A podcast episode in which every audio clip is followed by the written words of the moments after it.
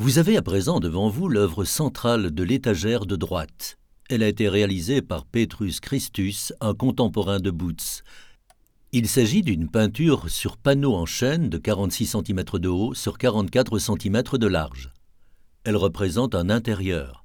Le sol se compose d'un damier de carrelage beige et brun clair. Plus les carreaux sont posés près du fond, plus ils deviennent petits, ce qui signifie que la perspective est exécutée de façon réaliste. Au centre de cet intérieur, la Vierge est assise sur un trône. Les boiseries du trône sont joliment sculptées de motifs représentant des personnages et des formes géométriques. Le trône est surmonté d'un baldaquin ou d'un dais. Celui-ci est recouvert d'un tissu rouge sur lequel des motifs végétaux sont brodés au fil d'or. Un tissu rouge identique est suspendu derrière Marie. La Vierge est vêtue d'une longue robe bleu foncé. Elle tient une fleur rouge dans la main gauche.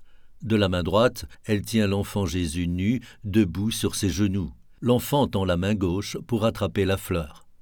À gauche de Marie se tient un jeune homme au collier de barbe, Saint Jérôme. Il porte une cape rouge sur une chemise blanche. Il tient un livre dans ses mains. Jérôme est un des quatre pères de l'Église catholique. Il a notamment traduit la Bible en latin. Au-dessus de Jérôme, par une fenêtre, on voit le ciel et les nuages. À droite de Marie se tient un moine tonsuré qui a les pieds nus.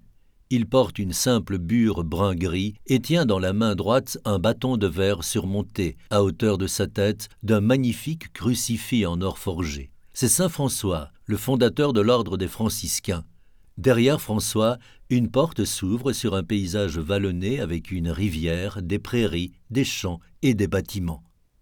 Si vous préférez écouter l'extrait audio général, appuyez sur la touche du milieu.